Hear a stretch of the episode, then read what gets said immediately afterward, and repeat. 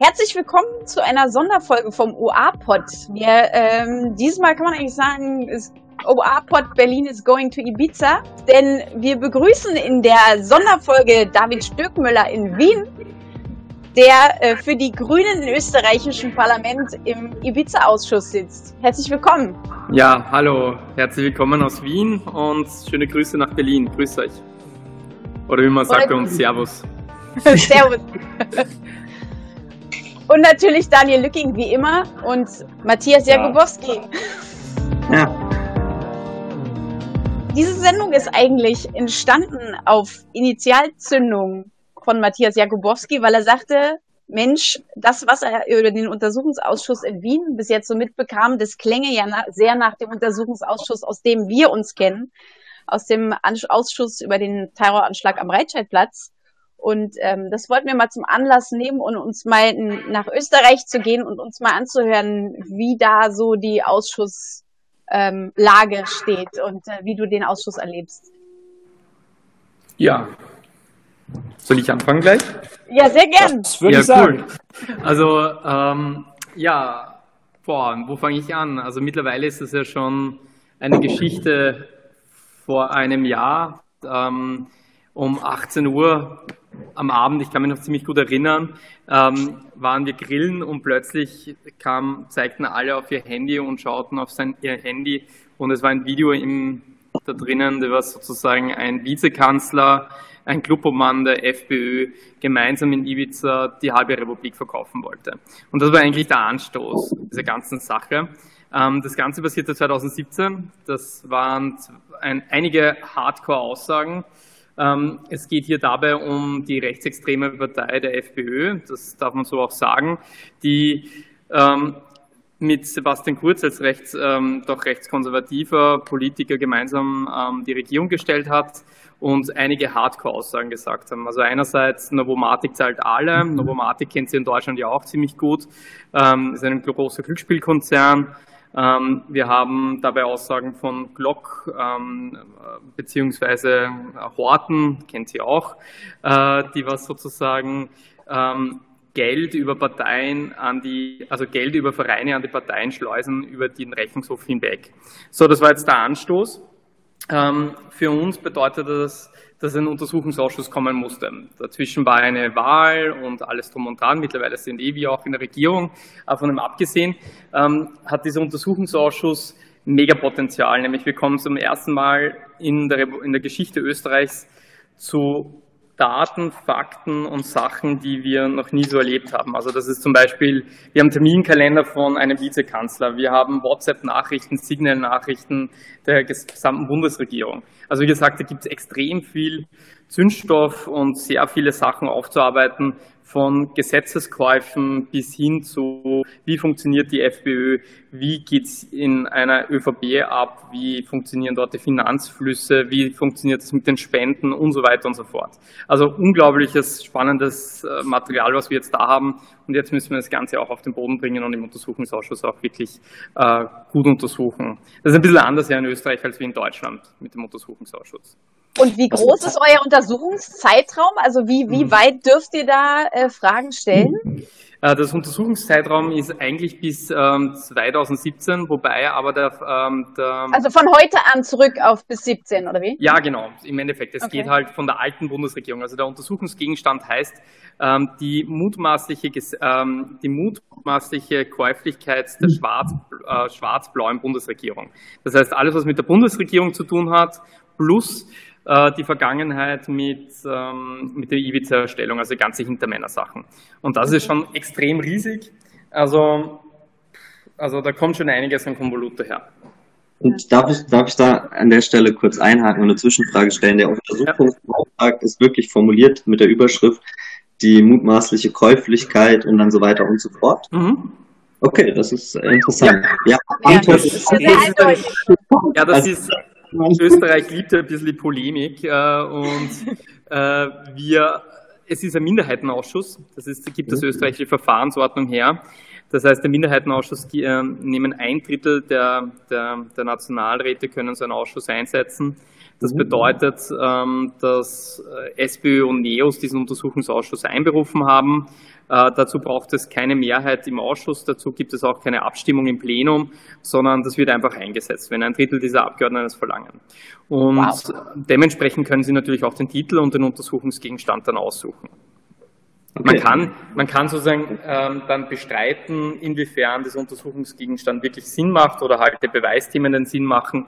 Aber prinzipiell, das ist schon ein super Instrument, haben wir auch vor Jahren erkämpft. Und mittlerweile ist das wirklich, äh, das kann schon was. Wie viele Sitzungen hat es da schon gegeben?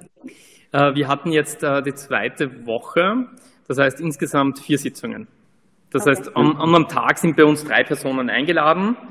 Ähm, diese drei Personen bekommen zwei Wochen vorher Information oder drei Wochen vorher, dass sie eingeladen werden und die können sich aber auch entschuldigen. Das war, das gibt halt bestimmte Gründe. Ähm, natürlich unter Covid-19 war das relativ leichtes, äh, ja, gerade für zum Beispiel Gastron Glock hat sich entschuldigt. Gastron Glock ist 96 oder 94, um die, also irgendwas um die 95 bis 100 Jahren, ja. Ähm, und der hat sich entschuldigt, weil es einfach nicht möglich ist, ähm, so lange zu sitzen, glaube ich, war seine Argumentation. Ähm, das ist natürlich ein Problem. Manche tun das natürlich bewusst und sagen, ja, wegen Covid-19 komme ich nicht, sorry. Ähm, die können wir aber noch einmal laden, wenn sie sich wieder weigern, dann können wir am Verfass äh, Verwaltungsgerichtshof auch eine, also eine, eine Strafe aussprechen, eine Beugestrafe. Okay. Arbeitet ihr auch mit äh, öffentlichen und nicht öffentlichen Sitzungen oder ist das alles öffentlich bei euch mit Publikum? Ähm, also Usus ist öffentlich. Es gibt natürlich besonders, besonders heikle Sachen, in diesem Untersuchungsausschuss eher weniger. Im letzten äh, Untersuchungsausschuss ging es um die BVD-Affäre. Das war, wo die FPÖ die, das, äh, das BVD stürmte und Hausdurchsuchungen und sozusagen ein bisschen die, den, den Staat umstrukturieren wollte. Ähm, und dort war viele Sachen natürlich geheim, weil da ging es ja um äh, Personen, um Polizisten XY und da ist es ein bisschen heikler. Aber prinzipiell ist bei uns viel öffentlich. Ja. Ist ja schon mal okay. nicht schlecht. Und wenn ich das richtig verstanden habe, das habe ich ja auch bei Twitter verfolgt, mhm. habt ihr tatsächlich dann zwei Sitzungen in der Woche, was, was mhm. ich mir gerade bei uns kaum vorstellen könnte, weil die Sitzungen einfach immer den ganzen Tag gehen, aber das bei euch ja nicht, das ist ja ähnlich. Es ist also, ihr habt ja dann, ja. Ja, ihr habt ja dann sozusagen auch, äh, gehen zwei Tage eigentlich komplett für den Untersuchungsausschuss drauf. So. Ja, das ist ziemlich zart, weil ähm, das geht, also unser Untersuchungszeitraum, das geplant ist, ist einmal zwölf Monate. Und dann gibt es noch die Optionen der Verlängerung, das kann bis zu sechs Monate sein, das heißt bis zu 18 Monate. Ähm, mhm. Wir haben zweimal in der Woche und Ausnahme ist nur in der Woche, wo Plenarsitzungen sind. Da gibt es keinen Untersuchungsausschuss. Das heißt, für uns Untersuchungsausschüssler, also von den Abgeordneten, die sitzen da wirklich ähm, ja, jede Woche drinnen. Und wir haben auch ein kleines Team. Also ich glaube, in Deutschland seid ihr wirklich wow. Nee. Nicht? Okay. Kommt, auf die, kommt auf die Fraktion drauf an. Also wir, wir als Linksfraktion ah. haben ja tatsächlich auch ein kleines Team. Also da gibt es einen Referenten, äh, eine, eine Obfrau mit Martina als Abgeordnete, einen Stellvertreter und ähm, dann noch äh, ein Mitarbeiter aus dem Büro von Martina. Also wir sind auch. Ah, ja. okay. Das ist fast so klein wie uns. Also, bei uns kommt immer auf die Größe der Fraktion im Plenarsaal an, also Ausschussgröße. Ja, äh, wir Grüne sind zwei, die Neos sind einer, die SPÖ sind, äh, ich glaube, vier, drei, vier, ich bin mir nicht ganz sicher. Ähm, und so weiter und so fort. Also die ÖVP ist natürlich, also die Konservativen sind relativ groß und als Mitarbeiter haben wir dann noch ähm, im Endeffekt drei Mitarbeiter. Bei uns kriegt ja aber jede Fraktion immer eine eine Pauschale. Ja, ja so ist das ja. bei uns auch. Ja. Aber so um die zwei, drei Mitarbeiter haben wir immer so. Ja. Okay, verstehe. Ja, spannend. Ja. Was, was mich interessieren würde, also wie, wie geht denn, wie geht ihr denn von eurer, sag ich jetzt mal, Fragetaktik aus? Also interessiert euch vor allen Dingen die, mm, ja, diese, wie, wie schon der Ausschuss benannt ist, mutmaßliche Käuflichkeit. Also geht es vor allen Dingen darum, was rauskam, ja die Kronenzeitung irgendwie zu manipulieren und irgendwie ja die, die, die, äh, was wie hieß es, eine psoffene Geschichte.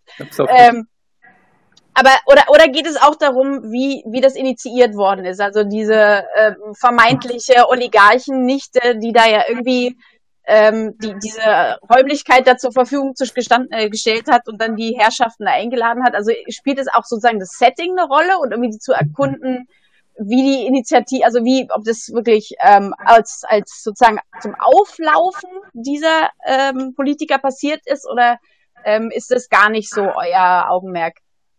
Ja, es gibt mehrere Strafverfahren. Das ist einmal ähm, das Faktum, was wir haben. Wir haben mehrere Verfahren zurzeit laufen. Das Hintermänner, ich muss ganz ehrlich sagen, das ist so, ja, äh, es ist ein Punkt, aber das ist ein Strafverfahren, das was läuft. Also das ist für uns politisch als Untersuchungsausschuss eigentlich ziemlich irrelevant. Ähm, ich muss sagen, ich, einerseits können wir auch ein bisschen froh sein darüber, dass, äh, dass, dass das ganze Video dann im Endeffekt gekommen ist, weil wenn wir uns das anschauen, ähm, wie das System Politik zurzeit agiert, ist es echt erschreckend. Also ähm, dementsprechend ist es ganz gut, wenn man da jetzt mal in diese Hintergründe, in diese Schattenseiten, in diese dunklen Flecken der Politik auch in dieses System ein, reinschauen können und auch wirklich aufdecken können. Das ist extrem gut und wichtig. Daher haben wir uns eher auf die große systematische Frage gestellt, können sich Reiche in Österreich Gesetze kaufen? Das ist mhm. unsere große Frage. Können sich Reiche in Österreich Gesetze kaufen? Ähm, wir haben schon es gibt, gab schon einen Hinweis und nicht einen Hinweis. Wir sagen, ja, es gab schon bereits ein Gesetz, was sich ganz definitiv gekauft wurde. Das ist, da geht es um eine Privatklinik, die ähm, Geld gespendet hat an den Strache. Der Strache hat dann bei ihm bei WhatsApp während den Verhandlungen nachgefragt, ähm, welches Gesetz brauchst du? ähm, er hat dann wem anderen nochmal geschrieben, welches Gesetz brauchst du von einem mhm. Glücksspiel. Ähm, und, und dann kam tatsächlich dieses Gesetz, genau mit dieser einen Klinik wurde dann aufgestockt. So, und jetzt muss man sich immer eines wow. fragen, ja, aber das geht dann noch weiter. Warum sollte die ÖVP was zustimmen, äh, was eigentlich der FPÖ hilft? Und jetzt muss man wieder tiefer ins System gehen. Ähm, es gibt es eine Unica-Versicherung in Österreich, die Geld an die ÖVP gespendet hat. Auch der Finanzminister, der ehemalige Löger Finanzminister, ist ebenfalls von der Unica-Vorstand gewesen. Und und dieser Prikraft, das ist dieser Fonds, dieser ganz große Fonds, wo diese Privatkassen bezahlt werden, äh, werden aus diesen, werden diese, also die Privatkassen bekommen Geld von diesem Fonds.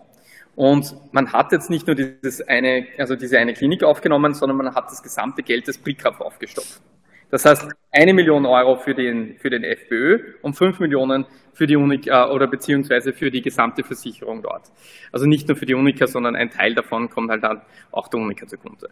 Also sprich, äh, es gab immer einen Abtausch zwischen der FPÖ und der ÖVP und auf der anderen Seite gab es Spender, die was sozusagen Geld spendeten für eventuelle Erleichterungen oder Gesetzessachen.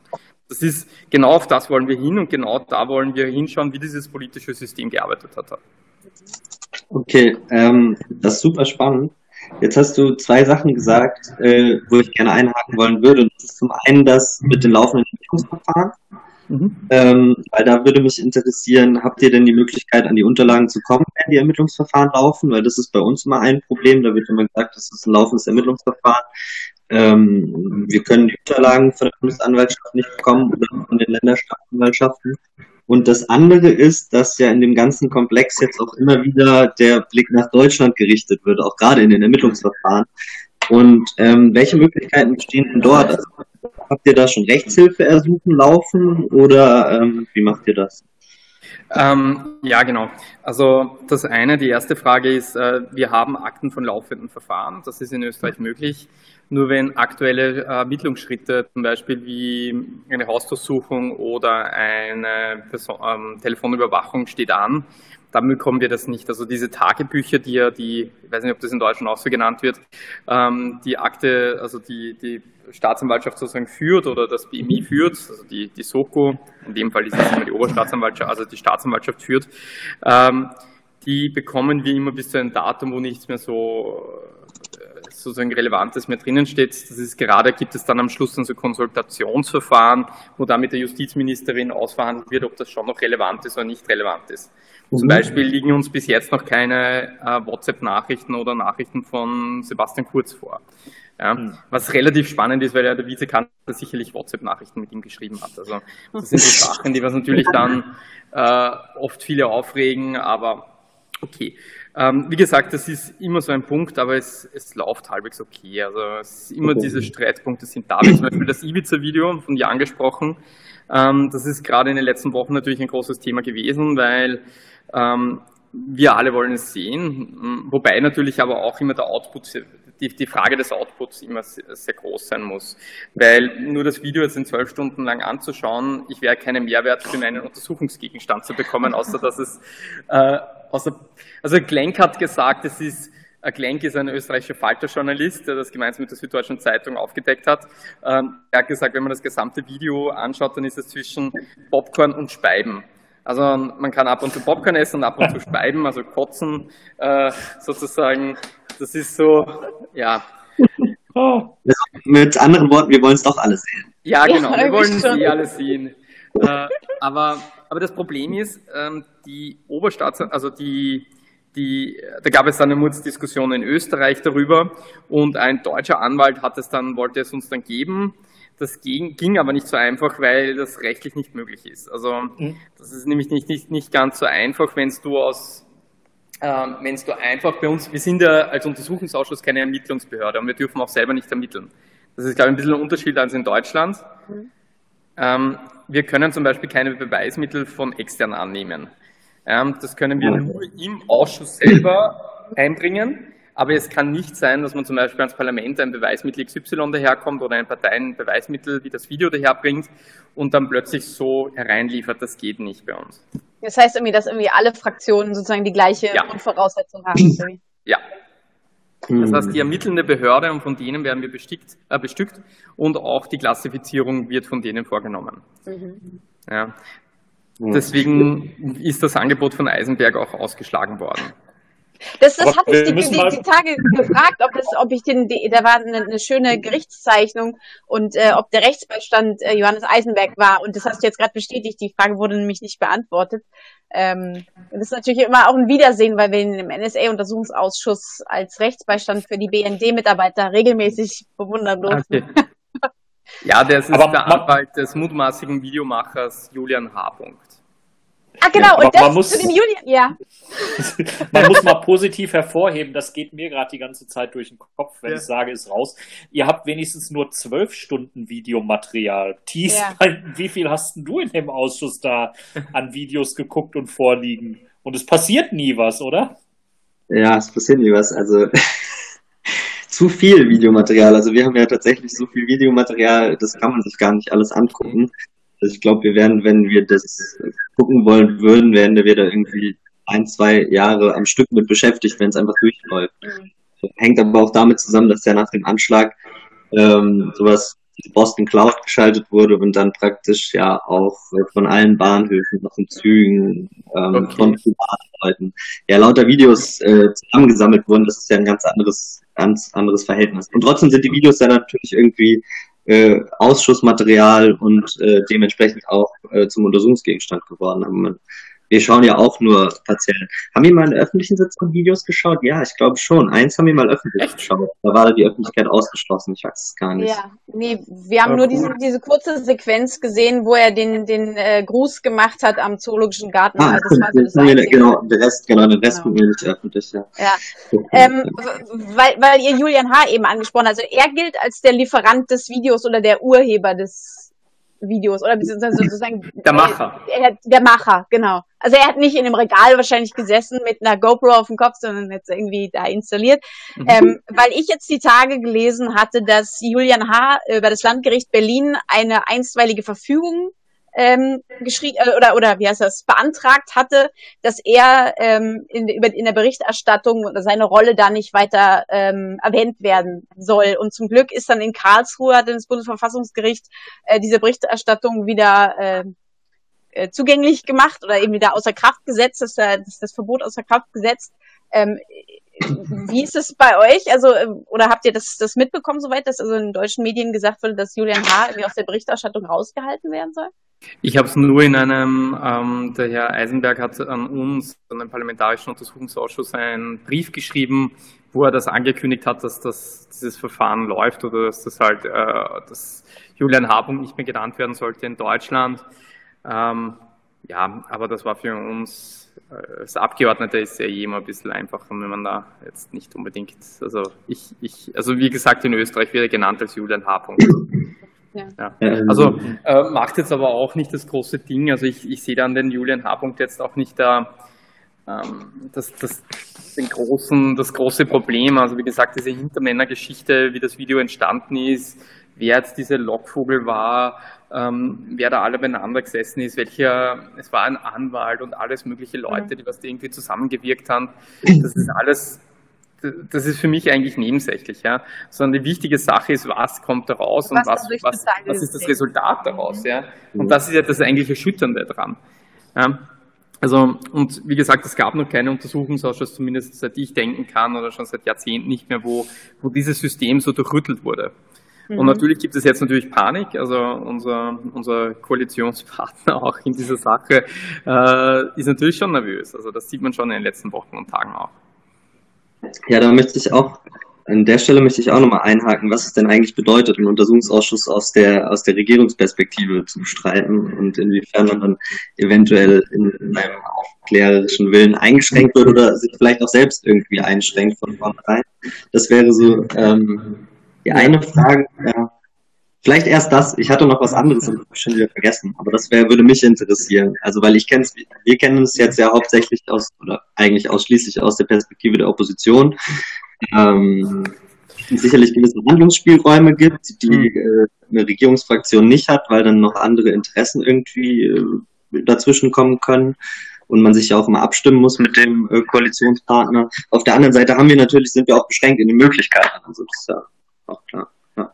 Also Abstimmung gibt es bei uns eigentlich fast keine. Also diesbezüglich, also bei uns ist es, äh, ich sage immer, bei uns ist es eigentlich ziemlich egal, ob wir in der Oppositionsbank sind oder in der Regierungsbank.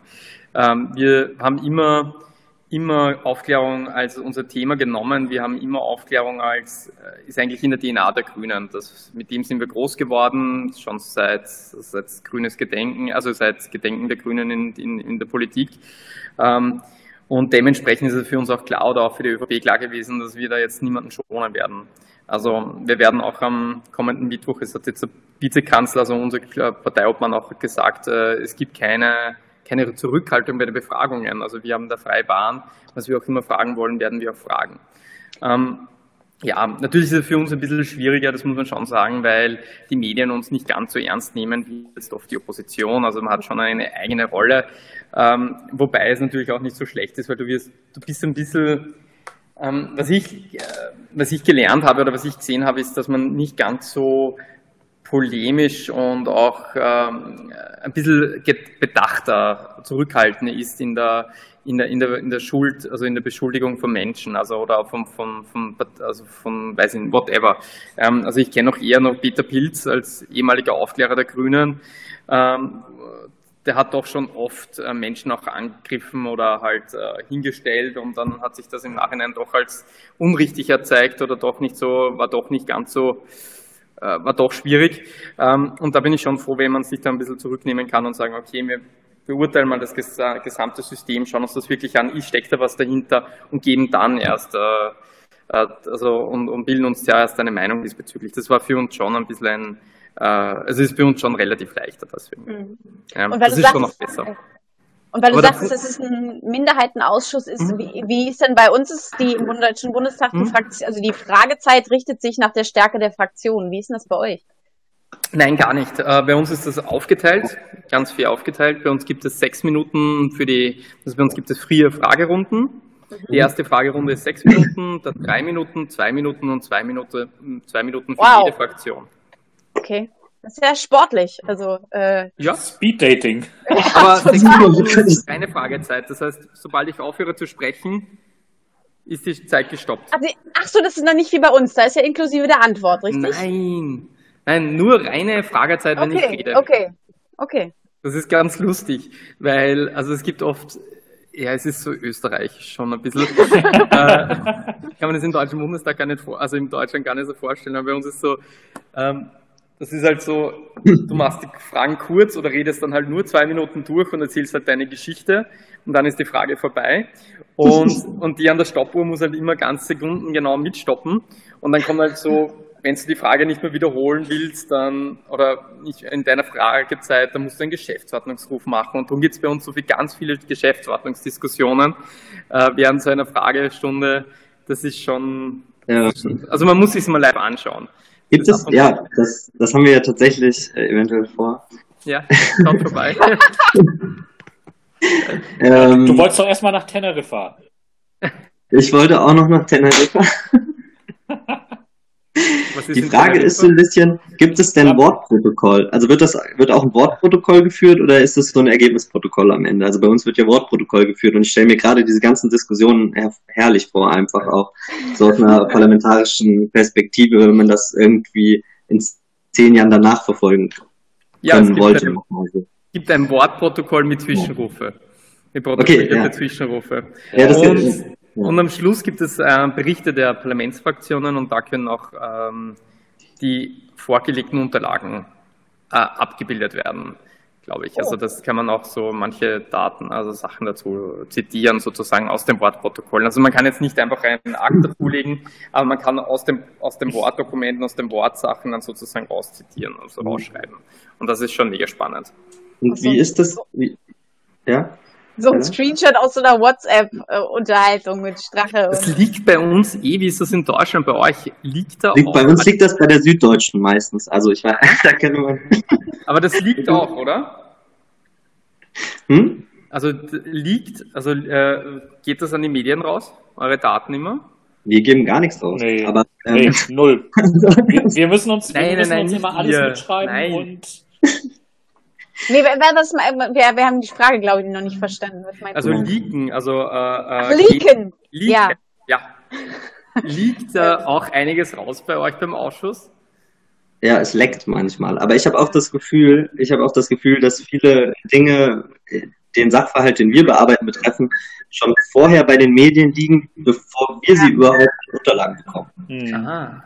Ja, das macht die Sache mal sehr schwierig, weil wir haben viele Zeugen, die geladen werden und dann wird gesagt, bitte, es ist noch eingestuft, Herr K. Und es war aber schon längst irgendwie die ganzen Namen draußen und die Klarnamen waren bekannt. Und da muss aber der Ausschuss auf diese freigegebene immer zu schauen, sind, sind die Namen noch eingestuft oder nicht. Also das ist stellenweise sehr absurd.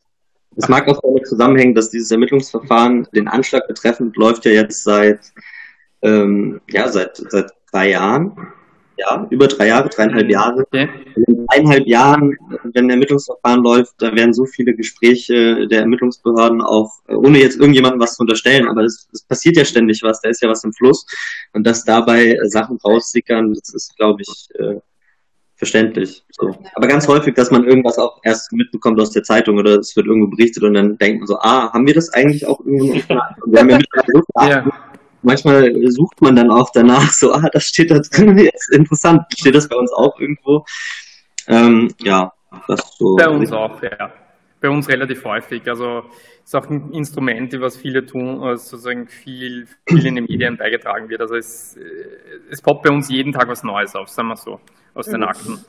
Ja, ist ja auch spannend. Also ist ja ist selbstverständlich, weil sich ja alle irgendwie äh, die Öffentlichkeit dafür ja auch interessiert. Also. Ja, absolut. Und wie ist das bei euch mit wenn du sagst, drei Jahre ist das Verfahren schon, ist, mhm. äh, ist äh, wie lange wie lang läuft der Untersuchungsausschuss noch? Ja, der Ausschuss läuft, weil du eben gesagt hast, maximal 18 Monate bei euch. Bei uns ist es eben so, der ist immer an die Wahlperiode gekoppelt und los ah. ging also eingesetzt März 2018 und der wird jetzt laufen bis äh, ja, Sommer 2021 eigentlich. Aber er kann schon jederzeit wieder abgebrochen werden, oder?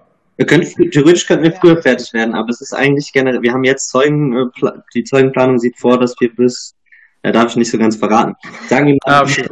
sagen wir mal ungefähr, dass wir im Januar vielleicht mit der Zeugenbefragung fertig sind und dann schreibt man eben den Abschlussbericht. Und der Abschlussbericht wird meines Erachtens meistens in der letzten Sitzung des Parlaments vor der Sommerpause dann vorgestellt. So. Mhm. Und dann Sommerpause, dann im Herbst äh, 2021, wenn alles so bleibt, sind ja dann äh, Wahlen. Genau, das ist so. Ungefähr. Aber über die, über die Legislaturperiode hinaus kann der Ausschuss nicht gehen. Bei uns auch nicht, nein. Diskontinuität und dann ähm, müsste man Zeiten einsetzen, was man ja beim NSU gemacht hat zum Beispiel, ähm, was jetzt aber bei uns nicht der Fall ist. Das Ermittlungsverfahren wird sicherlich noch, noch länger laufen. Also das läuft ja mittlerweile auch nur noch gegen Unbekannt. Ähm, und für mich nicht absehbar, wie lange das noch läuft. Ein anderes Verfahren gegen eine andere Person wurde mittlerweile abgetrennt. Ähm, über die Person darf ich hier auch nicht sprechen. Also darfst du nicht zu Personen sagen, okay, spannend. Ja, es gibt. Äh, ja, für uns stand schon alles in der Zeitung. Ja, die Leute, ja, tatsächlich. ja. Ich kann ein paar Zeitungsartikel schicken, wo ich, wo ich von ausgehe, es geht in dem Ermittlungsverfahren um diese Person, aber äh, ja, das ist immer ein bisschen schwierig. Mhm. Genau. Also, aber die Ermittlungsverfahren laufen und da, da, ja, da kommt auch immer was Neues. Wir haben ja jetzt gerade schon okay. äh, wieder einen neuen Sachverhalt, dem jetzt irgendwie nachgegangen wird und ja, das läuft so ein bisschen. Ja, und die genau. Besonderheit, die Besonderheit bei dem Thema ist halt, dass auch aktuell drei Untersuchungsausschüsse laufen. Wir haben den Bundestagsausschuss, wir haben einen in Nordrhein-Westfalen und wir haben einen Ausschuss in NRW und die sind alle noch zugange und oft auch mit denselben Zeugen. Das heißt, die Zeugen haben so eine Ausschusstour wow. quasi hinter sich. Ähm, aber mir kam gerade noch eine Frage in den Sinn. Gibt es denn bei euch auch so eine, ich sage mal, kritische Gegenöffentlichkeit zum Ausschussgeschehen, die dann interessante Ans Erkläransätze ähm, entwickelt, um nicht zu sagen Verschwörungstheorien? Hm. Also Ibiza am Anfang wollte Strache also machen, dass es ja eine Verschwörung gegen seine Person ist, dass sich da, ähm, weiß ich nicht, hat Silberstein, das ist so, weiß nicht, ist das in Deutschland ein Begriff? Jan Silberstein? Also um da eins, genau, um da einzuhaken, ich habe im Standard, glaube ich, diese Veröffentlichung gesehen von diesem Organigramm, ist das auch Bestandteil des Untersuchungsausschusses, wo er so ah, Zeichnungen ja, gemacht ja, hat. Ja, ja, ja, das, daher kennst du das. Okay, ja. ja. Nee, aber für mich müsstest du Silberstein nochmal kurz erläutern. Ja, nein. Also es gibt, ähm, Silberstein ist ein, ein Spin-Doktor, der so das Synonym in Österreich ist, der, ähm, der für die SPÖ gespinnt hat und so weiter und halt für die Linken, ja, Sora, Link äh, und, und äh, so, so, eine, so, eine, so ein, so ein Spin-Doktor halt einfach. Ähm, und, und, der, und das wird immer wieder benutzt oder die, äh, die äh, israelische Kultusgemeinde glaubt, der Strache oder nicht Strache, man hat bei seiner Hausdurchsuchung, also das Dokument, was du angesprochen hast, kam bei der Hausdurchsuchung vom Strache vor. Äh, da war sozusagen so mit Pfeilen verbunden überall. Äh, oben war die IKG, die, die Kultusgemeinde, die israelische. Ja, die ähm, bis zu hin zu Wüstennamen, also ja. wer nicht alle dabei ist, mir fällt es jetzt gerade nicht mehr ein. Ähm, und, und ja, also wie gesagt, es sind eher so um die Verschwörungstheorie von vom äh, Ibiza-Machen her, aber wenig jetzt zum Untersuchungsausschuss selber. Also das ist schon so, dass, dass so heftige Sachen daherkommen, also heftig im Sinne von, ähm, ja, wie funktioniert dieser Staat im Hintergrund, ja, und jeder hat das ja in Österreich schon geahnt, dass es halt ein paar Reiche gibt, ein paar, ein paar Leute, die was halt irgendwie überspenden und halt dafür irgendwelche Gesetze kommen. Und das war halt immer so dieser Punkt, wo ähm, wo jetzt viel Erleichterung auch schon spürbar ist, wo jetzt sagt, okay, jetzt kommt alles wieder mal hervor. Ähm, das Problem, was wir immer im Untersuchungsausschuss haben oder bei allen Untersuchungsausschüssen hatten, war dass die Folge daraus. Also was passiert mit dem Ergebnis aus dem Untersuchungsausschuss? Das ist immer diese ganz große Frage für uns. Und ja, das ist das erste Mal davon, dass es eine, eine, eine Transparenzpartei, ich nenne uns jetzt einfach einmal so, äh, Transparenzpartei auch an der, an der, an der, an der Macht ist. Ähm, wir haben jetzt schon, ja, ich, aber, das wieder ich übrigens gleich Transparenzpartei. Ja, aber ich, ich nenne das mal so. Wir gründen eine. Ja, weil wir halt einfach ähm, jetzt schon drei große Sachen in Österreich ins, ähm, ins Regierungsprogramm reingeschrieben haben, wo natürlich jetzt die ÖVP anzukommt. Das ist einerseits das Fallen des Amtsgeheimnisses, das heißt das Informationsfreiheitsgesetz wird kommen in Österreich. Äh, mhm. Wir schaffen damit, dass ähm, auch dass der Rechnungshof, also unsere Prüfinstanz vom Parlament, äh, alle, Poli also alle, alle staatsnahen Betriebe überprüfen darf. Das heißt, unter 25 also bis zu 25 Prozent Beteiligung darf jetzt dann überprüfen.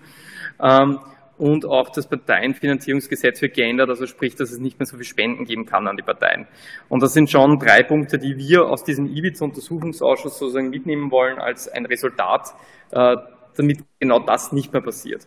Und das ist schon sehr wichtig, finde ich. Also ich finde immer, dass das haben wir halt beim Eurofighter oder BVD oder beim, weiß nicht, Hypoadria, äh, Hypoadria Geschichte äh, bei den ganzen Hypo-Untersuchungsausschüssen auch gehabt, dass es einfach kein Resultat daraus gegeben hat aus dem Untersuchungsausschuss. Ja. Wie geht's euch?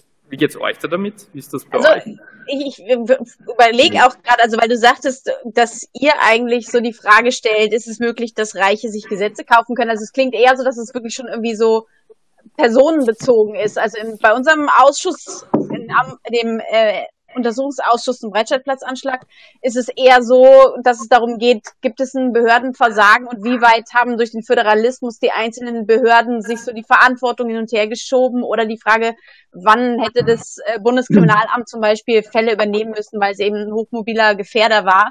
Ähm, da geht es also eher darum, so übergeordnet die Behörden, äh, mhm. dass die eben diese Zuständigkeit nicht erkannt haben.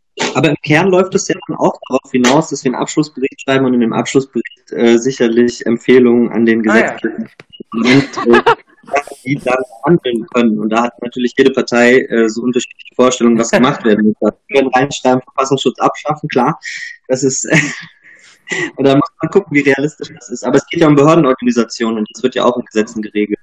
Und mir fällt nur ein, weil es auch relativ aktuell ist, ähm, während dem NSA-Untersuchungsausschuss hatte man ja dann, ja. es ging in die Richtung, der BND hat irgendwie rechtswidrig gehandelt und dann hat man schon während dem Ausschuss das Gesetz geändert und hat ja praktisch diese Praxis im Nachhinein legalisieren wollen damit oder für die mhm. Zukunft und jetzt das Bundesverfassungsgericht ja. gesagt, nee, ist nicht.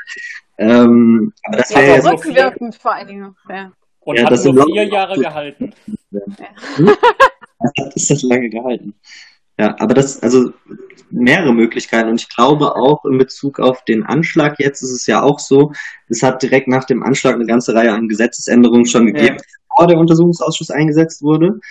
Das waren dann meistens Verschärfungen im Asyl, im Asylrecht, ähm, weil man meinte, das wäre der Hauptauslöser gewesen, dass die ganzen Menschen hierher gekommen sind. Deswegen müssen wir jetzt das Asylrecht verschärfen. Und ich glaube jetzt, der Outcome von, von dem Untersuchungsausschuss wird sein, dass die Sicherheitsbehörden ähm, sehr ineffektiv gearbeitet haben und dass man dort äh, mit einigen Gesetzesänderungen vielleicht einfach die Zusammenarbeit der Sicherheitsbehörden von Bund und Ländern besser regelt. Also das wäre ja. so das, in die Richtung, die wir gehen. Wünschenswert. Ja, das ist eher ein Komplex auch bei uns. Also ein Komplex, mit dem beschäftige ich mich. Ähm, der ist relativ groß bei uns Untersuchungsgegenstand. Also es gibt von Casino, Spiellizenzen, alles Mögliche. Aber ein Untersuchungsgegenstand ist auch die Arbeit der Polizei, also der der, der Soko Tape, so heißt sie bei uns. Bei uns werden so Sonder, also halt wie im Film immer ein Soko Tape halt eingesetzt. Ähm, bei uns sind es Eisbären und so. Also. Ja, bei uns heißt es ziemlich fad, Soko Tape. Ähm, ah. Und das Soko Tape ähm, haben wir die Vermutung, dass dort Partei, ähm, also Parteien hineinwirken. Also sie decken anscheinend auch äh, politische Parteien und politische Netzwerke da drinnen da kam zum Beispiel, ich, ich weiß nicht, ob euch das interessiert, aber das ist ziemlich schräg nämlich. Ähm, da gibt es einen Ermittler, das ist der Nico R. Der Nico R. ist ein Polizist, ähm, der dem HC Strache nach seinem Rücktritt eine SMS geschrieben hat. Ähm, äh, schade, ich hoffe auf einen Rücktritt vom Rücktritt. Liebe Grüße, Nico. Äh, oh mein Gott. Vielen Dank.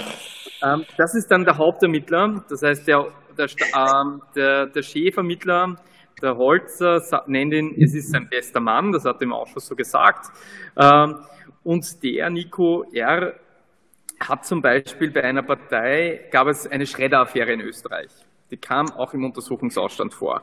Da gab es äh, die ÖVP, die hat im Bundeskanzleramt so ein paar Tage nach dem ähm, ich glaube, ein paar Tage nach dem, dem, nach dem, dem Video, ne? Video mhm. haben die Festplatten, Druckerfestplatten zu einer Schredderei gebracht, zur Firma Reiswolf heißt die, ähm, und hat dieser, dieser, dieser, diese, diese Person, der was vom Bundeskanzleramt dorthin geschickt worden ist, also so absurd, nur damit ihr ein bisschen ein Gefühl ja. habt, äh, diese, diese Festplatten wurden dorthin gebracht er hat unter einem falschen Namen dort eingecheckt bei dieser Firma Reiswolf und hat auch aber die richtige Telefonnummer angegeben. Die Rechnung wurde. Der will ja kontaktiert werden, klar. Ja, die, ja, die ah. Nummer, die, äh, die Rechnung wurde nie bezahlt, deswegen hat dann der Herr, also der Chef von der Firma Reiswolf hat dann bei der bei der Telefonnummer angerufen und dort kam dann drauf, dass das ein Mitarbeiter vom Bundeskanzleramt ist. Daraufhin hat der dann der Oberstaatsanwaltschaft eine Anzeige gemacht. Die Oberstaatsanwaltschaft ist dem dann nachgegangen. Nico R. ist dann ähm, ist dann zur Hausdurch, also hat dann eine freiwillige Einschau bei dem, bei dem, bei dem, bei dem Schredderer halt gemacht und hat vergessen, oder hat vergessen, dass er das Handy abnimmt und auch vergessen, dass er den Laptop abnimmt. Und äh, mehr oder weniger wurde dann auch angeboten, dass er beim Arbeitsplatz dorthin fährt. Die Arbeitsplatz ist die ÖVP-Zentrale. Äh, ebenfalls hat er dort dann gesagt, ah, er macht jetzt keine freiwillige Einsicht dort, weil der Chef der ÖVP dort hat ihn bereits aus dem Fenster gesichtet und damit würde er sowieso die Beweismittel automatisch schon löschen. Ja, deswegen hat er auf eine Beweismitteleinhe, also Beweismittel, also halt äh, auf das Beweismittel verzichtet. Ähm, also nur damit man ein bisschen weiß, wie die österreichische Polizei halt da oft agiert. Ja. Kann man sich nicht ausdenken. Hm. Oh mein Gott. Aber stand schon also, in den Medien, deswegen darf ich es euch sagen. hat, man, hat man mitbekommen, aber es klingt, das Ach. ist wie in, wie, in einem, wie in einem Spielfilm eigentlich. Ja, schlechter, also, schlechter Tatort. Das ist wirklich, ja. also, wenn man das so verfolgt hat und gelesen hat, dachte man sich auch immer so, okay, wie kann sowas passieren? Ähm, ja, ja. Ich, ich fand schon alleine kurz, kurz nach der Videoveröffentlichung schon, habe ich auch ein Video gesehen, wie dieser Reißwolf-Bus, was ja. ja auch dieses krasse Logo hat, was so wirklich so ein Hoch auf den Grafikdesigner, die Grafikdesignerin, die dieses Logo macht, ähm, dann so direkt nach dem Video dieser Lastwagen vorfährt, dieser Reißwagenlust, also es war schon, ja, lässt nicht viel Spekulationsspielraum sein. Aber äh, um, um den Ausgangspunkt aufzugreifen, also ähm, Polizisten und Polizistinnen, die irgendwie Kontakte zu Rechten haben, haben wir in Deutschland nicht, habe ich gehört. Das gibt's gar nee, nicht. Nee, nee, gibt's also, gar nicht. Nein, nein. Oder? Auch im Bundesheer, glaube ich, habt ihr keine nicht, Kontakte. Nicht, dass wir noch nein, nein, im Ministerium verklagt werden für so eine Behauptung. Ja, nicht, dass, nicht, dass Seehofer uns noch anzeigt, wenn ja, wir ja. das jetzt behaupten würden, es gibt irgendwie da Kontakte. Ich glaube, das... ich glaube ja, immer, das war Steve Alter. Bundesheer und Deutschland beschäftigt mich eh immer. Ja. ja. Nee, aber wir haben, wir haben ja den, wir haben ja den schönen Punkt, dass ähm, bevor die ähm, Duldungsunterlagen des vermeintlichen Täters gefunden worden sind, schon äh, ein Pressetweet rausging, wer grob der Täter sein könnte, also die Nationalität gedroppt worden ist. Und ähm, es deswegen im Raum steht, dass diese Person auf jeden Fall zu Ermittlungsbehörden irgendwie Connections haben muss und es natürlich ja. auch Teil des Ausschusses der Aufgabe ist, da so ein bisschen Licht ins Dunkel zu bringen, wer denn da so ein, so ein äh, Leck sein könnte. Um das vielleicht auch, ihr werdet das ja schon im letzten Podcast vielleicht thematisiert haben, ich weiß es nicht. Wie, du hast ihn ähm, nicht gehört? ja, damit beenden wir an dieser Stelle. uh. Deswegen ich, ja, nee, Entschuldigung. Stella. Genau, wenn du gerade hast, das ist ja auch, das ist ja auch tatsächlich wieder so eine Geschichte, wo man denkt, okay, es gibt die ermittelnde Polizeibehörde, es passiert dieser Anschlag, man weiß nicht genau, ähm, wer der Täter ist. Ähm, dann kommt das irgendwie raus an die Presse oder erstmal natürlich über einen, über einen Neonazi auf Twitter gespielt. Und äh, jetzt irgendwie vier Jahre später ähm, muss man dann lesen in der Zeitung, dass wohl auch äh, Polizeibeamte Ermittlungsinformationen am Abend des Anschlags in eine Chatgruppe mit AfD-Mitgliedern gepostet haben, ja. wo ja dann einer drin war, der mutmaßlich äh, in diese rechte Terrorserie hier in Berlin-Neukölln äh, verwickelt mhm. Das ist halt, also das geht ja in eine ähnliche Richtung und das ist auch wieder, wo man sich überlegt, ist das eigentlich, ist das die Realität oder schaue ich hier gerade einfach irgendwie schlechten Krimi ja. so? Aber wann ja. kriegt ihr den jetzt aus Teneriffa eingeflogen? Gibt's da jetzt. Ah, äh, ist der in Teneriffa oder? Ah. Genau, der, ah. äh, der ist ja so gegen Ausländer und äh, ist aber trotzdem permanent irgendwo auf Teneriffa oder. Ja, unsere Gemeinde. Hat, ihm, hat, ihm da, hat ihm jemand gesagt, hat ihm jemand gesagt, dass er dort Ausländer ist? Wahrscheinlich nicht. Ja, Man hasst ja sind auch alle in Ibiza und Kreta, also da gibt es wahrscheinlich einen Hotspot irgendwo da. Ja. also es kann, also es kann dauern, bis wir den, ob der nochmal kommt, weiß ich nicht. Also die, die Grünen hier in Deutschland wollen ihn gerne laden. Ähm, ja, wir würden lieber die beteiligten Polizeibeamten laden. Ich glaube, die Positionen sind ja klar. So. Ja, Polizeibeamten sind relativ spannend auch bei uns. Also gerade die FPÖ-Neigung, also unser, wir hatten ja einen FPÖ-Innenminister, der hat ganz bewusst in rechtsextremen Magazinen äh, Inserate geschalten. Also okay. sprich, man hat auch hier ganz bewusst ähm, nicht, also wie soll man sagen, also die, die ideologische Überzeugungspersonen äh, auch gesucht in den, also in den, in den, äh, in den neuen Mitarbeitern. Also, ja. Das, das würde mich auch interessieren. Also wer ist denn so euer ZeugInnenkreis? Also bei uns sind das eben hm. BehördenmitarbeiterInnen. Wer, wer, wer, wird bei euch so geladen? Also jetzt in erster Reihe haben wir natürlich einmal ähm, die Creme de la Creme geladen. Das heißt, äh, die erste Runde machte bei uns ähm, die Hauptdarsteller, Gutinus und Strache. Danach kam es ist nebenbei auch wieder ein Minderheitenrecht. Das heißt, ich war da gar nicht dabei. Es waren die zwei Einladen, also die Sozialdemokratie und die Liberalen haben, also die Neos, haben mit ein Drittel, also je nachdem, wer den, also wer das äh, Verlangen eingebracht hat, darf auch einladen. Ähm, mhm. Und dementsprechend, also man kann auch natürlich mit der anderen ein Drittel Mehrheit auch was machen, aber prinzipiell macht es mal die Partei. Und die haben als erstes einmal die geladen und jetzt kommt dann wirklich ähm, Strache, also jetzt kommt dann Kurz, das ist richtig, sage böse, also jetzt kommt Kurz, jetzt kommt Blümel, jetzt kommt äh, der ehemalige Finanzminister Löger und auch Schmidt, das ist auch ein, also der hat die ÖBAG über, das ist die österreichische äh, Beteiligungsverkehr, also das ist, ähm, weiß nicht, in Deutschland, glaube ich, gibt es auch so eine BIC, so eine Beteiligungsimmobiliengesellschaft, die was sozusagen so alle Immobilien verwaltet. Das steht ebenfalls im, im, im, im, in der Causa drinnen, also es ist auch ein Teil unseres Untersuchungsgegenstands. Also wie gesagt, und natürlich auch der zweite Komplex, die Casino Austria mit der Novomatic.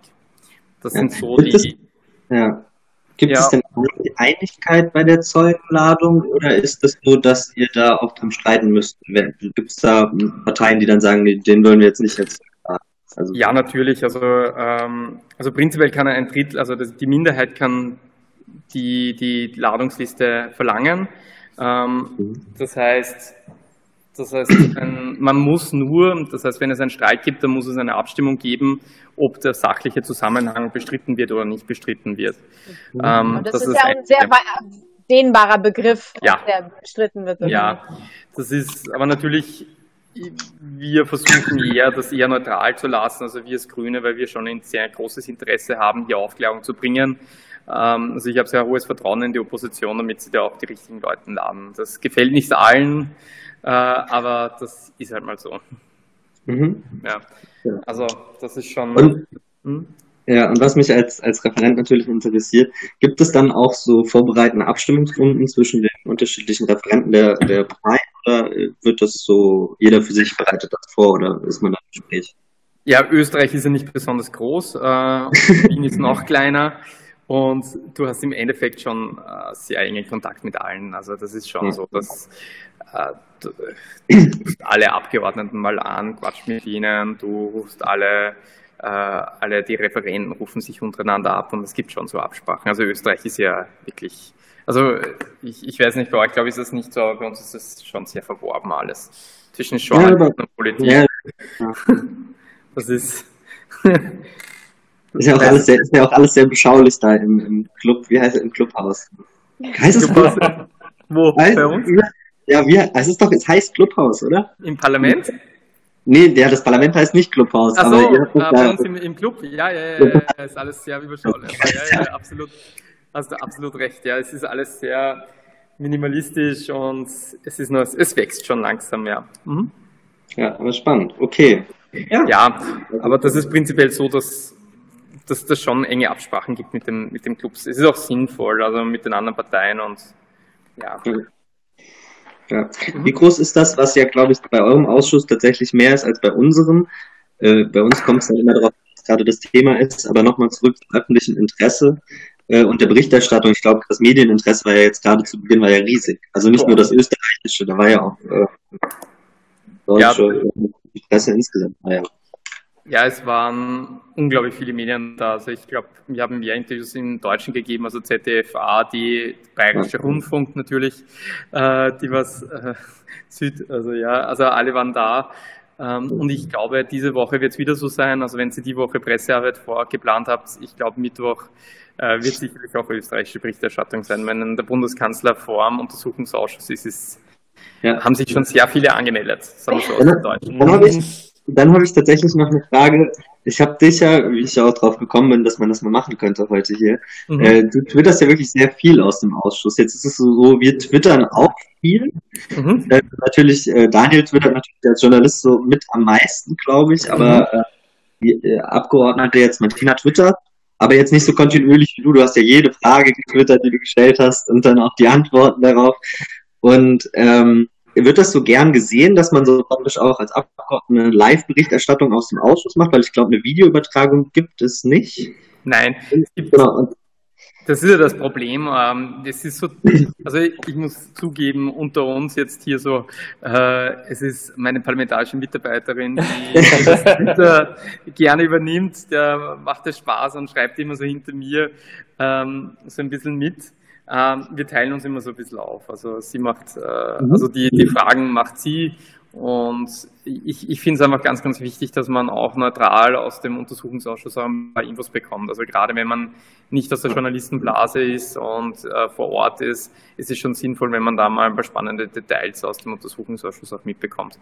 Und darum finde ich schon sinnvoll. Also wie gesagt, ähm, sonst glaube ich twittert niemand bei uns, also so richtig viel. Also äh, die Steffi Crisper natürlich und, äh, und der Jan, ja, aber sonst.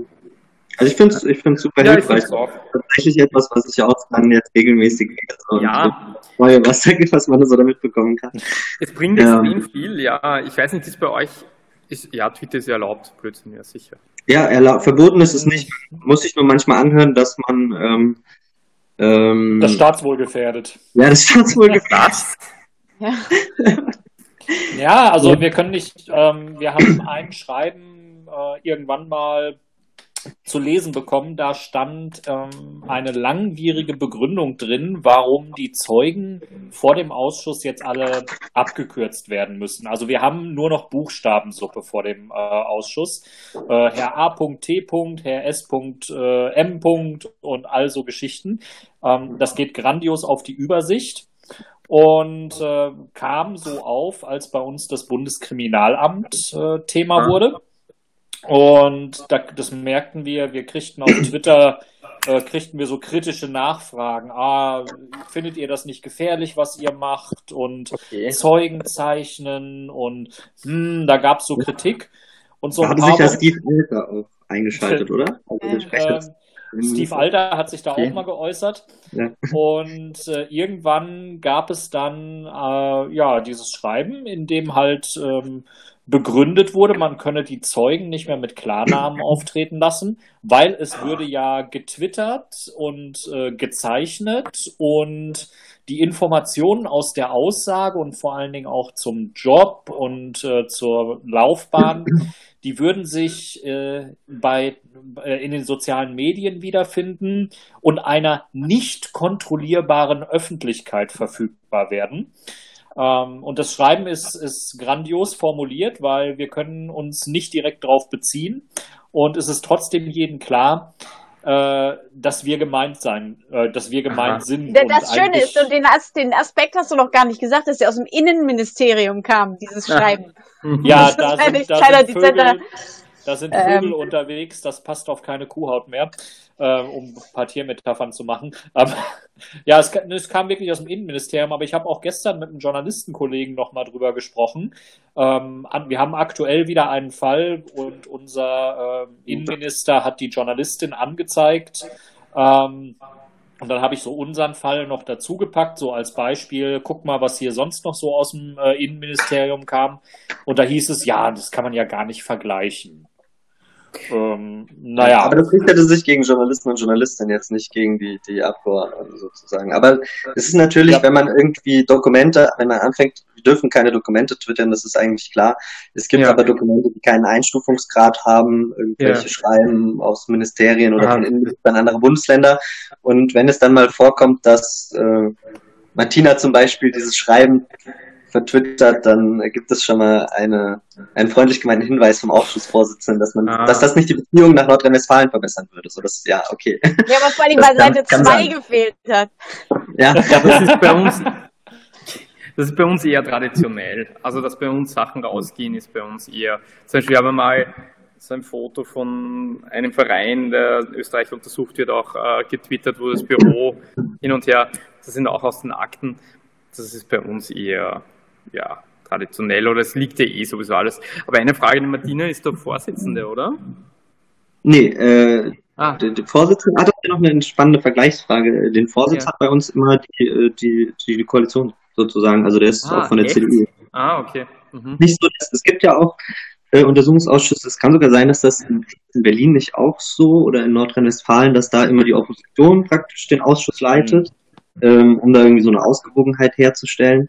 Aber im Bundestag ist es so, dass äh, der Vorsitzende kommt immer aus der ähm, aus der Koalition, ja, aus den Koalitionsfraktionen ah. und der stellvertretende Vorsitzende auch. Und äh, Martina ist manchmal Vorsitzende, wenn die ersten beiden Phasen der geht nach der längsten Parlamentszeit. So, dann dann rückt ah. die ah, nach. Ja, ja, ja. Für kurze Zeit geleitet, wo die Bundesregierung immer totale Angst bekommen hat, natürlich dann. Als, ah, ja. Ähm, oh, wir stoppen die Sekunden dann immer mit. Ja, ja. Okay, ah. Nicht so, sozusagen. Na, bei uns hat immer, bei uns hat der Präsident, also die Präsidenten des Nationalrates führen auch die, ah. ähm, den Untersuchungsausschuss. Und das kann natürlich immer die Stimme stärkste, Stimme zweite und Stimme dritte äh, bekommen meistens den Präsident. Das ist kein, äh, ja. zum Beispiel wir hatten auch schon mal eine Präsidentin. Ah, okay. Ich habe noch eine, noch eine, vielleicht eine abschließende Frage. Ich weiß nicht, wie lange wir noch aufnehmen, aber abschließende Frage von mir zumindest. Mhm. Ähm, macht dir das Spaß? Also ist dein erster Untersuchungsausschuss, nehme ich an. Und kannst du dir vorstellen, das äh, so weiterzumachen? Es gibt ja dann so Abgeordnete wie jetzt äh, Martina Renner zum Beispiel, die ja einen Untersuchungsausschuss nach dem nächsten machen. Ähm, und würdest du auch nach diesem Ausschuss irgendwie die Ergebnisse dann äh, in Veröffentlichung festhalten oder was? Also das vielleicht als untergeordnete Frage. Aber erstmal so, wie, wie beeinflusst das deinen Alltag? Äh, macht dir das Spaß? Kannst du dir das vorstellen, das häufiger zu machen? Und bist du der Meinung, dass Untersuchungsausschüsse eigentlich äh, ein essentieller Bestandteil von parlamentarischer Kontrolle sind? So. Also mir macht es mega Spaß. Also ich habe mir nicht erwartet, dass es so viel Spaß macht, weil ähm, weil einfach der Untersuchungsgegenstand so wirklich spannend ist. Also ich muss sagen, also es gibt sicher Untersuchungsgegenstände, wo du schwieriger an Themen herangehst oder das den Leuten erklärst. Das ist immer diese Frage. Wie kriegst du diesen Untersuchungsgegenstand, dieses Thema auch an die Medien, an die Menschen, dass sie jetzt einfach sagen, so jetzt bleibe ich zwei Jahre lang an dem Thema dran. Ähm, mhm. Das wird in dem Untersuchungsausschuss, glaube ich, weniger das Problem sein, weil einfach die gesamte Republik äh, vermessen wird. Ja, wenn man da wirklich in, in allen möglichen Ecken schauen. Und das ist natürlich ein riesengroßer Vorteil. Ähm, ähm, mir macht es ist natürlich mega anstrengend, aber es macht schon viel Spaß. Also ich kann mir schon vorstellen, das noch länger zu machen, auch in den nächsten Ausschüssen, je nachdem was ist. Und das kommt eigentlich zur zweiten Frage. Ich glaube, es ist immens wichtig, Untersuchungsausschüsse zu haben, nämlich ähm, die politische Relevanz an, gerade jetzt, wie wir es wir jetzt erleben in diesem Untersuchungsgegenstand, sehen ja, dass viele Sachen sind, was die Wirtschaft, äh, die WKSDA, also die Wirtschaftskorruptionsstaatsanwaltschaft ja einstellt, weil es einfach kein, kein Strafbestand ist oder weil es einfach nicht die nötige Relevanz hat, aber politisch extrem relevant ist, ja, weil einfach politische Entscheidungen, warum, gerade beim Gesetzeskauf, ja, zum Beispiel in, einem Politik, in Österreich ist es nicht verboten, einer Partei Geld zu geben, damit ein Abgeordneter vorne auf die, auf die, auf die Reihen kommt. Das war zum Beispiel beim, beim Strache so, ähm, oder der Verdacht liegt nahe, dass es beim Strache so war. Ich weiß nicht, ob das jetzt ist, aber äh, ich glaube, der Verdacht lag nahe beim Strache, dass er Geld bekommen hat von äh, Oligarchen hin und her, ähm, mhm. dass sozusagen ein, Abgeordneter ganz vorn auf einer Nationalratsliste. Es ist nicht verboten, aber politisch massiv verwerflich. Ja? Und das sind genauso Sachen, die was ein Untersuchungsgegenstand einfach aufwerfen, auf, äh, muss und auch kontrollieren muss. Und gerade auch der Gesetzeskauf, auch die Polizei, was hier macht, das finde ich extrem spannend. Diese ganze Polizeisache, das ist, da ist noch so viel im Argen, also da wird es auch gut passen. Also gerade auch mit Martina Renner habe ich ja eh immer irgendjemanden, der was in Deutschland auch äh, gut vernetzt ist und ein bisschen die deutsche Sache auch äh, ein bisschen kontrolliert und auch immer Österreich wenn mitdenkt, wenn da was kommt. Das ist für mich auch immer, immer relevanter, auch einem, einem äh, Leute zu haben, die was irgendwie äh, in Deutschland irgendwie gut vernetzt sind oder zu wissen, was, was ist da gerade das Thema. Also wie gesagt, die Polizei ist sicherlich ein größeres Thema auch noch. Also wie gesagt, Untersuchungsausschuss ganz, ganz wichtig ähm, und für mich ja, mega spannend. Für euch auch, oder? Ja, ja absolut. absolut. Also, was, was, was jetzt bei den beiden Untersuchungsausschüssen so ist, und das wäre jetzt auch eine Frage, die ich auch an dich ab, ähm, beim ersten Untersuchungsausschuss, wo Daniel und ich uns kennengelernt haben, im NSA-Untersuchungsausschuss, der wegen der Snowden Docs mhm. äh, ins Leben gerufen worden ist. Ähm, da bin ich mit dem Wissen reingegangen, ja, Merkel-Handy abgehört und so und abhören unter Freunden geht gar nicht. Und das nahm dann so irre Auswüchse, dass es irgendwann im geheimen Drohnenkrieg geendet ist und dass es so viele Aspekte gibt, die da letztlich, wenn du so ein bisschen rumbohrst, dann blubbert da nur äh, Mist raus und dann auf einmal wirklich so super viele Baustellen hast, die du in so einem Ausschuss bearbeiten kannst. Ähm, und danach riecht ja eigentlich der Ibiza-Ausschuss auch, dass es eben sowohl in eben um den, den die Übernahme von staatlichen oder eben parteiunabhängigen Medien geht und eben äh, über Bereitschaft zur Korruption und eben Gesetzesänderungen. Ähm, denkst du auch, dass da noch Sachen zutage kommen, von denen ihr jetzt noch gar nicht so wisst, was da kommen könnte? Auf jeden Fall. Also ich glaube auf jeden Fall, da wird noch einiges kommen.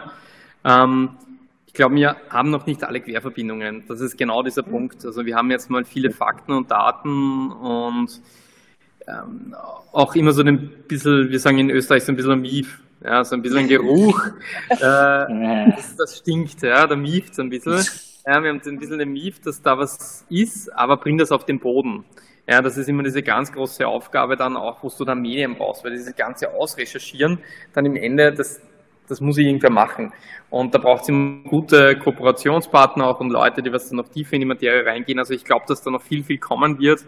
Ähm, ja, also ich, ich glaube schon. Also das, ja. das sieht noch einiges an Potenzial drinnen. Hm. Ja, so vorauseilend wird ja selten was gesagt, sondern nur so, wenn es gar nicht mehr Rücken total an der Wand, dann so, ja, ja vielleicht ja, ja, war da was. Das glaube ich auch nicht, dass es jetzt, aber ja, es ist, ja, also wie gesagt, es ist wirklich erschütternd wie das politische System, obwohl ich Politiker bin. Ähm, aber anscheinend sind, ich, ja, ich weiß es nicht, entweder sind da manche Parteien dann einfach massiv anfällig für so, für so, für so, für so so Sachen. Also das ist, ich komme ja nie das auf die. Das ist schön gesagt. Ja, ich will es nur umschreiben jetzt. Äh, aber, aber, ja, aber ich würde nie auf die Idee kommen. Also ich verstehe es, also ich, mir so oft ganz plump gemacht. Mhm. Ja, das ist ja. eigentlich, das ist ja oft so plump. Also wenn ein HC Strache äh, SMS, WhatsApp-Nachrichten an jemanden schreibt, welches Gesetz brauchst du? Äh, ich, ich, ja, nein, ja, ernsthaft. Ja. Weg, ja? Ja. Okay, ja.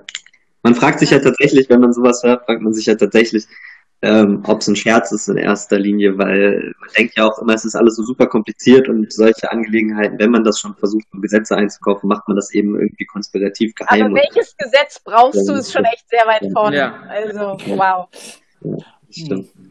Ja, habt ihr noch, äh, weil wir sind schon zeitlich, sind wir jetzt ja. schon ja. Der, der als letztes kommt, drängelt als erstes. War klar. Ja, ich muss dann klar. Fahrrad zum Alexanderplatz fahren und dann äh, ins, Ka ins Kalibknecht ah, raus. Cool. Dann, nächster Termin. Ja, also wenn ihr mal in Wien ja, seid, äh, meldet euch und schaut vorbei. Äh, Sehr gern. Und dann zeigen wir euch mal die ganze Untersuchungsausschuss-Crew und was wir alles so machen. Ja. ja. Schaut ja, da mal vorbei. Da müssen wir jetzt hinkommen. Vom ja, Alexanderplatz, vom Alexanderplatz zum Heldenplatz. Ja, genau. Super, David, vielen Dank, okay, dass du von Zeit danke euch. Servus. Tschüss, Piet euch. Servus und Papa. Piet euch. Servus.